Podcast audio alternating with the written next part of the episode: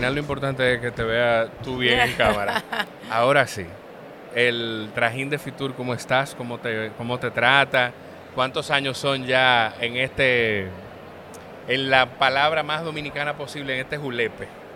Así mismo es, eh, un julepe, el verdadero julepe. No, yo tengo, ya este es mi tercer año eh, trabajando en Fitur, tengo la suerte de colaborar con el Ministerio en proyectos especiales y este es de los que más me llegan al corazón porque tengo la oportunidad de mostrar a mi país a través del diseño, eh, en este espacio que tenemos aquí en Fitur, en esta feria tan importante. Tú sabes que siempre se ha destacado eh, bueno, siempre, yo no, no recuerdo, tu primer año fue 2021. Ajá. Yo no recuerdo los últimos, los dos años. 2022. 2022. 2023 y este 2024. 2022 fue que, ganamos el primer lugar. Claro, eso es una presión. Todos los años una presión por ganar. A partir de ahí, y, cuando tú dices el primer lugar, eh, para quienes no, no están claros, es el primer lugar como el stand más, el mejor stand, el más bello, el mejor diseño de toda la feria. Quien ha tenido la oportunidad, el privilegio de venir a IFEMA, esto, eh, Fitur se hace en todos los pabellones. O sea, no estamos hablando de que es, mundial. un pabellón, es la Feria Internacional de Turismo, yo creo que la más importante del mundo. Y en ese proceso, entonces, a partir del 22, la gente está muy pendiente del diseño del Stanley. Sí, así es. ¿Cómo se maneja esa presión? Bueno, las expectativas eh, siempre son muy altas. Nosotros ganamos el stand hace dos años y el año pasado vinimos con un stand similar a lo que teníamos el año anterior. Bellísimo. Eh, gracias. Pero con una propuesta eh, diferente que fue el espacio inmersivo eh, que teníamos a la llegada del stand. Y claro, ese, esa fue la novedad de ese año y, también súper interesante poder trabajar ese nuevo concepto. Ya después de ahí todos los stands tienen inmersiva, digo yo que... No, te lo iba a decir. Te lo iba, qué bueno que tú lo dijiste, porque te lo iba a decir. Te iba a decir que verdaderamente, bueno, mi, primera experiencia de Fitur fue el año pasado con Mr. Home, este año estamos de regreso. Eh, como la única inmobiliaria dentro del están acompañado del Ministerio de Turismo. Si no lo digo, no, tengo que decirlo. Muy bien. Pero mi, lo que yo vi el año pasado, yo caminé mucho la feria, yo vengo del sector turismo, o sea, me, me dio mucha ilusión estar aquí yo no vi tantas pantallas como este año. Entonces, ¿tú sientes eso? ¿Tú sientes que quizá un poquito con tu diseño República Dominicana marcó un poco la pauta de lo que iban a hacer los stands los años siguientes? Bueno, si yo digo eso estaría como, ¿verdad? Eh, eh, quizá diciendo que, que, nosotros marcamos tendencia. De repente yo creo que es una tendencia... Eh, una tendencia de que hay más acceso a la tecnología y de esta manera pues ahí los están pueden eh, colocar este tipo de, de tecnología sin que sea tan complejo como en años anteriores. Y FEMA tiene la ventaja de que tiene una estructura de colgado, que los rigging, que son estos elementos para colgar las estructuras, pues permiten hacer, e, es, es, la verdad que es un espacio genial para trabajar. Entonces, eh, yo te diría que, bueno, no sé si, si fuimos nosotros, pero en realidad sí, este año se ven muchas pantallas, eh, los están, por ejemplo, que, que yo también recorrí, vi que el recurso pantalla inmersiva es, está repetido. Entonces, claro, nosotros el año pasado tuvimos eso y este año pues decidimos hacerle un giro eh, completamente distinto y dejar atrás un poco lo que es madera, lo que era, eh, lo que era, vamos a decir, lo verde, para tener un stand completamente tecnológico. Eh, y, bueno, eso, eso no solamente fue una visión de tecnología, sino también incluso hasta de recursos, de que, de que no, no usamos tantos elementos que tenemos que después no volver, que no podemos reutilizar. Con las pantallas tenemos un recurso espectacular y a la vez estamos siendo conscientes con el medio ambiente y no y esto se recicla, ¿verdad? Porque las pantallas no son nuestras. Exacto, es más sostenible, es, un círculo, un proceso más reutilizable y más amigable al medio ambiente. Te iba a preguntar eso, que, o sea, fue compleja la decisión de dejar atrás la madera porque además si tú me preguntas a mí que no sé absolutamente nada de diseño, es difícil que algo de madera en, esos tonos no se vea bien. Sí. Entonces, el, fue, es una decisión arriesgada. Fue compleja esa decisión y cómo la tomaron. Mira, eh, yo creo que aún manteniendo eh, el mismo material, el mismo acabado, siempre es difícil eh, por como te digo, es una presión muy fuerte de representar al país por las expectativas que hay con el stand. Entonces, claro, si me quedo con la madera, tiene la madera. Si cambio, o sea, si, todo, todo puede tener sus pros y sus contras. Así que nos arriesgamos y tomamos la decisión de que se cambiara completamente y creo que fue una decisión eh, acertada. La, verdad, la verdad que sí, que, está bellísimo. Me hizo algo de ruido la, la primera vez que lo vi, pero ruido no es la, la palabra me causó mucha impresión, quizás la primera vez que lo vi, porque venía del, del stand más clarito con la madera el año pasado, pero esos tonos grises como que dan, van mucho con, con la tecnología. ¿Cómo es el proceso para tu conceptualizar. conceptualizarlo? Tú eres arquitecta. Yo soy arquitecta, tengo una maestría en arquitectura efímera y, bueno, trabaja, trabajé muchos años en arquitectura efímera. Lo había un poco pausado y más con mis trabajos de arquitectura, diseño de interiores en general. Y siempre, o sea, siempre me ha encantado eh, trabajar en este tipo de montaje porque eh, por varias razones y más también porque a veces nosotros los arquitectos tenemos como ese sentido de permanencia de nuestro proyecto y, y, yo siempre, yo lo repito mucho, que la arquitectura efímera me encanta porque es el proceso de construir y destruir y no, me, no tengo ese apego a, como a ese proyecto que es permanente y, estático y que, y que no se mueve. Eh, eh, de eso, eso es la arquitectura efímera, te lo iba a preguntar. Sí, sí, exactamente. Arquitectura efímera es, como dice su nombre, efímero de corto tiempo. Estancias, escenografías de cine, de teatro, montajes de feria, eh, exposición de museos, todo lo que todo lo que tiene que ver con la arquitectura y el diseño, pero que no es permanente.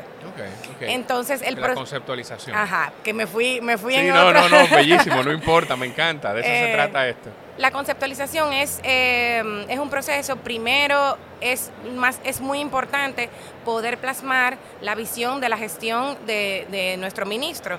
Entonces, claro, eh, todo lo que vemos aquí en el stand es un poco el resultado de lo que la gestión ha ido haciendo durante todo su proceso de todo, durante todo este tiempo.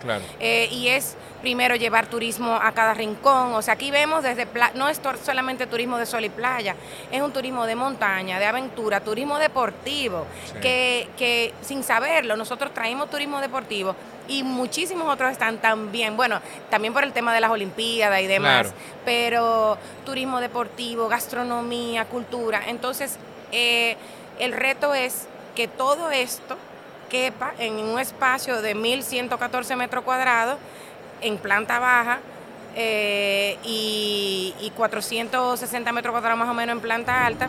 Eh, y bueno, ubicar todo esto que se vea lindo que vaya con el concepto y que, y que bueno, y que sea funcional, que es lo más importante.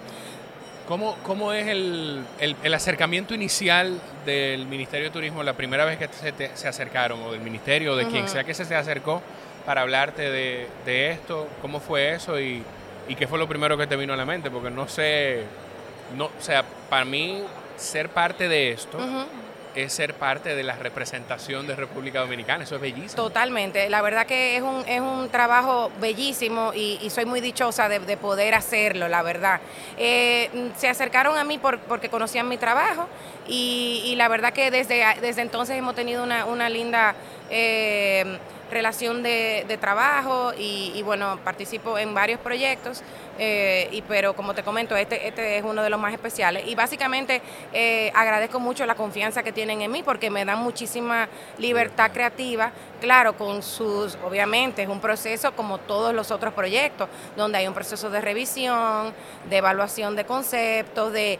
de mm, eh, necesidades de programa. Por ejemplo, nosotros tenemos que tener una cantidad de coexpositores y eso, eso ocupa casi un 40% del stand a nivel de planta baja. O sea, bueno, tú, tú lo sabes porque tú tienes un espacio ahí y, claro, se viene a trabajar. Entonces, eh, el reto de que estas personas que vienen a ser coexpositores estén cómodos, pero que también el stand sea un espacio de espectáculo, de firma de acuerdo, de una oferta cultural. Entonces, claro, todo esto te va dando la pauta de primero lo que es el programa de área de, la planta y luego ya entonces nos vamos con lo conceptual, lo creativo y, desde siempre pues teníamos esa visión de que queríamos hacerlo bien audiovisual, interactivo. En, en, ese proceso de conceptualización, no te preocupes, yo sé que, estamos pendientes de otro compromiso, pero en ese proceso de conceptualización, ¿qué, tú tomas en cuenta? Ya me dijiste la parte de los expositores, eh, esa conversación que lleva, ejemplo, cuando yo con uno de mis diseñadores tengo que trabajar algo en la empresa, yo tengo que decir, mira, la idea es esta, eh, el mensaje que queremos compartir es este, estos son los puntos claves, las cosas más destacables de estos proyectos son estas. ¿Qué tú tomas en cuenta eh, en esa conversación para conceptualizar el stand? Eh, como ya este es el tercer año, pues ya tenemos también feedback, que es súper importante. Entonces, claro, eh, en el primer año, mm, eh, lindo, espectacular, cómodo, pero me decía, mira, de repente prefiero no estar en el espacio donde, donde está todo el mundo porque estoy trabajando y no puedo tener reuniones, por ejemplo, eso se toma en cuenta este año los salones que son de la sala popular, sala Van Reserva, Capcana, BHD, Grupo Punta Cana, están arriba. Antes ellos estaban en el primer nivel y entonces eso también para ellos era menos cómodo por todo el ruido y demás. O sea que tomamos en cuenta lo que es eh, lo que debe de funcionar para que el stand sea productivo, porque aquí se viene a hacer negocio. Eh, y luego, claro, lo, lo, espectacular, lo artístico, que también debe ser para, para que el espectador venga al stand. Entonces, esto se divide y tú lo sabes, en, en, varios días y el fin de semana es abierto al público. O sea que es un stand que es negocio durante un, varios días y luego abierto al público que vienen familia, vienen con sus hijos a ver a dónde vacacionar. Que debe haber entretenimiento y espectáculo para que lo reconozcan. Eh, exactamente. Entonces, básicamente como yo recibo es eh, las necesidades, lo, lo plasmamos en el dibujo y, óyeme, una lo plasmamos en el dibujo y, luego vamos entrando, tratando de entrar todo lo dominicano que se pueda. Por ejemplo, sutilmente o literalmente, el piso es azul y queremos representar en nuestras playas, el mar. Claro que un espectador de repente no lo visualiza así, pero esa es la idea. y, se, y, y son cosas, mira, ahora tú lo mencionas, y son cosas que al momento uno no las piensa, pero si no las ve, uno dice, mm, como que falta algo, ¿qué pasa? Claro. Pero es, todo, o sea, todo te va trabajando, desde, desde ese piso azul como playa hasta lo de las pantallas, sí, la verdad sí. ¡Wow! Mira, yo, este, este, no es el formato habitual, tú lo sabes, es un poquito más extenso, yo sé que también tú tienes cosas que hacer. Te agradezco muchísimo el tiempo, te agradezco muchísimo la disposición. A quienes están mirando o escuchando, los voy a invitar a buscar un proyecto bellísimo que se hizo en Lux Mundi eh, Lisa es egresada de Lux Mundi. Y en el primer, la primera edición de Lux Mundi Alumni Chat, pues hay una conversación de unos estudiantes que van, que son de término ya de secundaria, conversando con ex alumnos, con egresados de Lux Mundi, y ahí pueden eh, escuchar un poco más de la historia de Lisa, que es bellísima, que no iba a estudiar arquitectura y, fue con su tío que terminó, o, no, no era que no iba a estudiar arquitectura, fue que terminaste asociándote con quien te inspiró, que fue tu tío. Que es bellísimo eso. Y yo espero también más adelante poder hacerlo en el formato natural del podcast. Ay, gracias, no, yo encantada de que tú me dieras esta oportunidad. Me, yo, como te decía, soy un poco tímida a veces con este tipo de, claro. pero, pero me encanta porque me encanta eh, que proyectos como este se tengan visibilidad y que la gente vea que nosotros los dominicanos pues podemos eh, llevar nuestra cultura, nuestra, nuestro diseño, nuestra arquitectura a ferias tan importantes como esta. Eh, y, bueno, nada, te lo agradezco. Un honor. ¿Dónde la gente te puede seguir, Lisa? Eh, mi Instagram es Lisa Ortega, Lisa con Z. ¿Cómo es mi Instagram? Ay, Dios mío, espérate. Arquitecta Lisa Ortega. Yo soy tan mala para estas cosas. No, yo sé, pero no te preocupes, que lo que sí Lisa Ortega Arquitectos. Ahí está, Lisa Ortega Arquitectos. Pueden buscar a Lisa y lo mejor que pueden hacer entonces en estas conversaciones más breves de especiales de Cefitur, pues cada vez que compartan el episodio, eh, etiqueten a Lisa, Lisa Ortega Arquitectos, eh, así la encuentran. Y, también mi página web que es ortega-arquitectos. Ahí, ahí encuentran toda la información entonces. Lisa, gracias de verdad. Gracias a ti. A ustedes los quiero mucho, nos escuchamos en la próxima. Bye bye.